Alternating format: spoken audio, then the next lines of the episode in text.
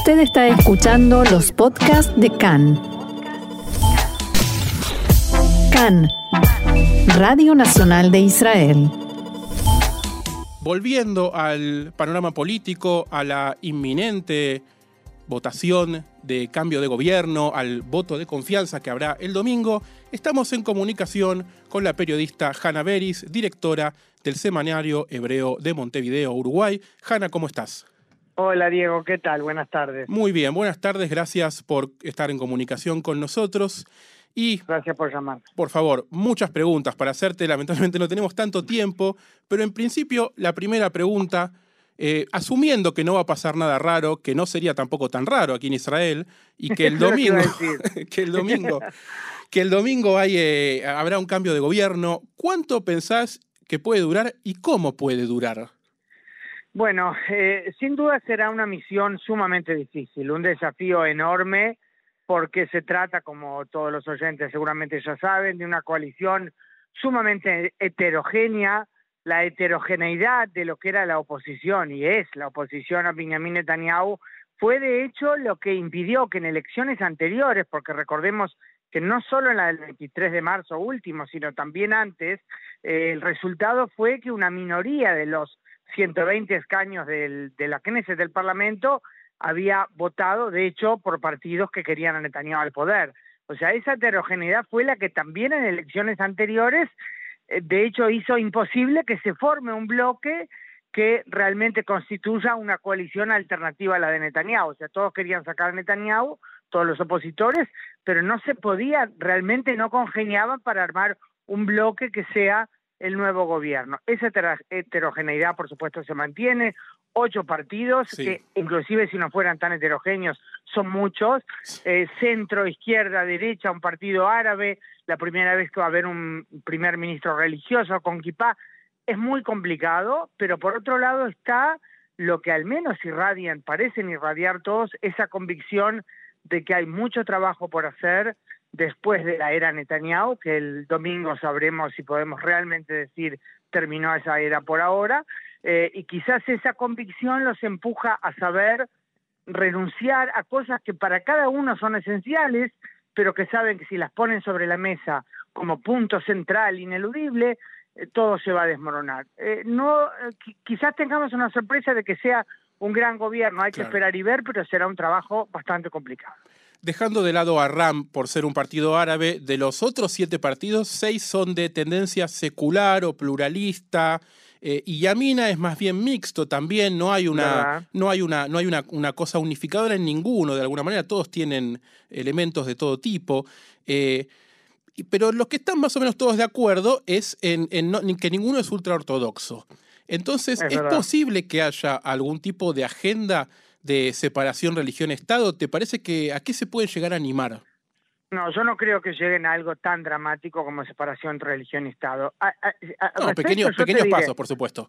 Claro, no, o sea, mira, eh, hay, justo recién estaba leyendo eh, una de las declaraciones, de, o sea, declaraciones de uno de los diputados del sector jaredí, ¿verdad? De que son parte del bloque de Netanyahu, Sí. de, bueno, alguien de Yaduta Torah, he estado siguiendo todos sus pronunciamientos en los últimos días, tanto de Shas como de Yaduta Torah, el judaísmo unificado, y realmente me parece espeluznante, porque yo digo que es sumamente legítimo, no solo comprensible, sino legítimo desde el punto de vista político, emocional, que discrepen, que advierten, que consideren que este va a ser un gobierno eh, negativo para Israel. Tienen todo el derecho de tener esa convicción, pero la terminología, el discurso que se está usando eh, eh, contra este gobierno que todavía no asumió, presentándolos realmente como enemigos del pueblo, enemigos de la religión judía, digo yo, ¿quién determinó quién es el dueño acá del judaísmo?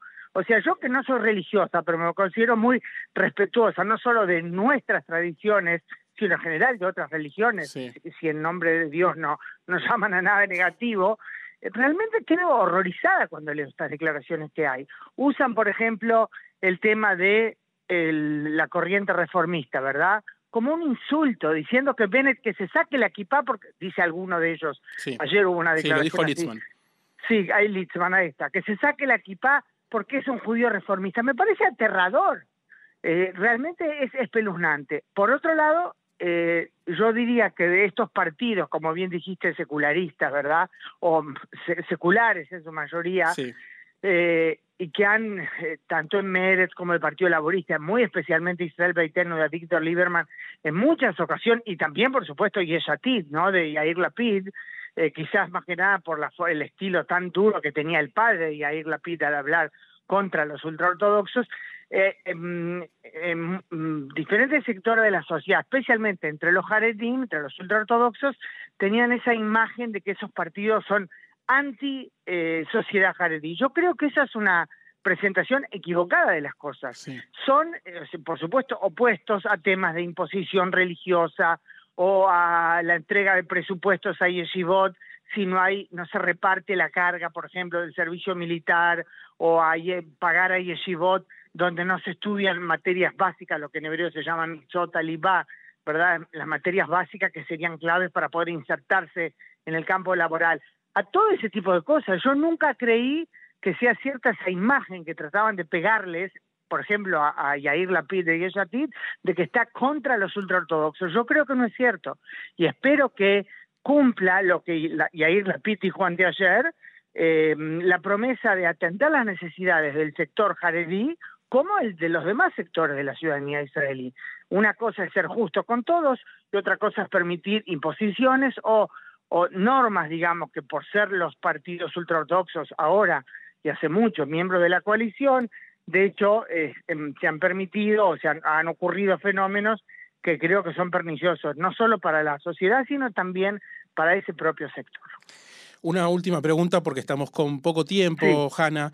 Eh, parte de lo que se filtró como los acuerdos de coalición en estos días, que todavía tenemos que verlos porque recién el viernes se van a hacer públicos, ¿verdad? Eh, pero parte de los acuerdos aparentemente hacen una especie de división en dos subbloques dentro de este gran bloque. Por un lado Yamina y Tikbaja de allá y por el otro lado todo el resto. Esto, cada uno de los bloques tendría como un poder eh, similar, que por supuesto hay, hay unas desproporción, porque incluso si uno lo ve por las bancas, eh, Yamina y Tibaja de allá creo que tendrán el 10% de la coalición, no mucho más. Eh, ¿a, qué le hace? Claramente esto habla del poder de la derecha en, en, la mente de la sociedad israelí, no solamente en el bloque, pero ¿a qué le asignas que, que esto se oficialice de esta manera? ¿A que yo creo que por ahora realmente son especulaciones. No, está, no tengo claro si realmente se lo puede dar ya como hecho. Recordemos que en este gobierno, que Netanyahu presente, Netanyahu y, y quienes le apoyan, ¿verdad? Presentan eh, en forma obsesiva como extrema izquierda, en realidad va a haber mayoría de ministros de tendencia del centro hacia la derecha, sí. Eh, ¿verdad? O sea, eh, pero sin duda, bueno, la derecha, yo me, esos términos la verdad que son complicados, más que nada cuando va a América Latina sabemos que es derecha izquierda ahí, acá se refiere más que nada a las posturas en cuanto a, a temas, ¿verdad?, de religión y del conflicto con los palestinos. Pero, digamos, en la terminología israelí, lo que es derecha e izquierda, bueno, sí, evidentemente, está hace muchos años en el poder y al parecer, eh, o sea, no al parecer, está claro las elecciones, que la mayor parte de la ciudadanía tiene esas posturas más del lado de la derecha más conservadora, también en el bloque opositor a Netanyahu, que será parte del gobierno de cambio, eh, como hemos dicho, hay eh, numerosos miembros que son de la derecha. Cuando Netanyahu decía en numerosos discursos, la derecha ganó, ganó, tiene 65 escaños de la Knesset. Claro, no hacía referencia al hecho que parte de esos escaños están estaban exigiendo que él se vaya, el, bloque de cambio. Eh, habrá que ver, eh, perdón, no, no mezcla en hebreo. realmente el tema de Em, digamos, detalles de cómo funcionaba esta coalición y los bloques dentro de ella misma se aclararán recién cuando se firmen los acuerdos de coalición y falta un, falta unos días.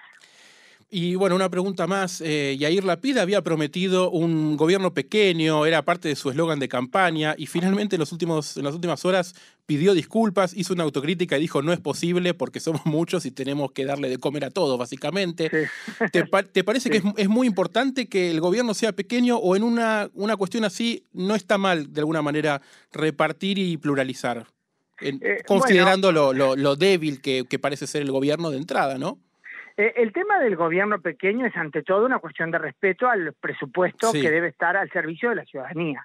No hay duda que el gobierno saliente fue creo que el más grande en la historia de Israel, pero no Sí, quiero a- a- asegurarlo plenamente porque me vino la duda si no hubo hace muchos años otro, otro tan grande. Creo que no. O sea, 36 ministros. No, El que entra en funciones, al parecer, el domingo, eh, como dijo la PIDA anteayer, ¿verdad? Fracasé, lo dijo algo Sí, muy sí, sí, fue- reno- renovador, ¿verdad? Sí, la verdad que fue refrescante que lo digan que así, refrescante, ahí va, esa es la palabra, este, que, el, que un político hable así en cuanto a la formación de un gobierno más pequeño. De todos modos, con 28 ministros será bastante más pequeño que el gobierno saliente. Claro. Eh, hubo realmente este, gobiernos, eh, o sea, mucho más grandes que el que asume el próximo domingo. Lo que no me parece justificable en absoluto es eh, que se aplique algo que el propio Lapid y el Partido Laborista criticaron tanto en la era Netanyahu, lo que se llama acá la ley noruega,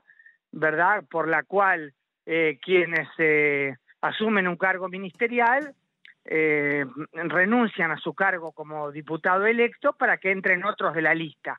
Claro. Quizás en la dinámica interna de los partidos está genial, ¿verdad? Que más gente pueda trabajar, pero es otro sueldo, o Tal sea, cual. Eh, eso me parece injustificable, quizás algún detalle del que no soy consciente en estos momentos, eh, que es verdad que hay eh, situaciones que uno proclama y después en la dinámica política no todo se puede cumplir, eso pasa en todos los países del mundo y pasó acá con todos los partidos. Eh, lo de la ley noruega creo que es otra cosa. De todos modos, sin duda, este gobierno que asume será bastante más pequeño que el eh, gobierno saliente, así que en eso cuando el Likud critica al gobierno que todavía no empezó a trabajar, hay un poco de hipocresía, ¿no? Pero bueno, es la, el juego político interno, eso no nos sorprende nada Así es. de ningún partido hacia el otro. Hanna Beris, periodista, directora del Semanario Hebreo de Uruguay, muchas gracias como siempre por tu análisis y volveremos a contar con él, creo yo, una vez que y sí asume el nuevo gobierno. Cómo no, a las órdenes, un abrazo. Shalom.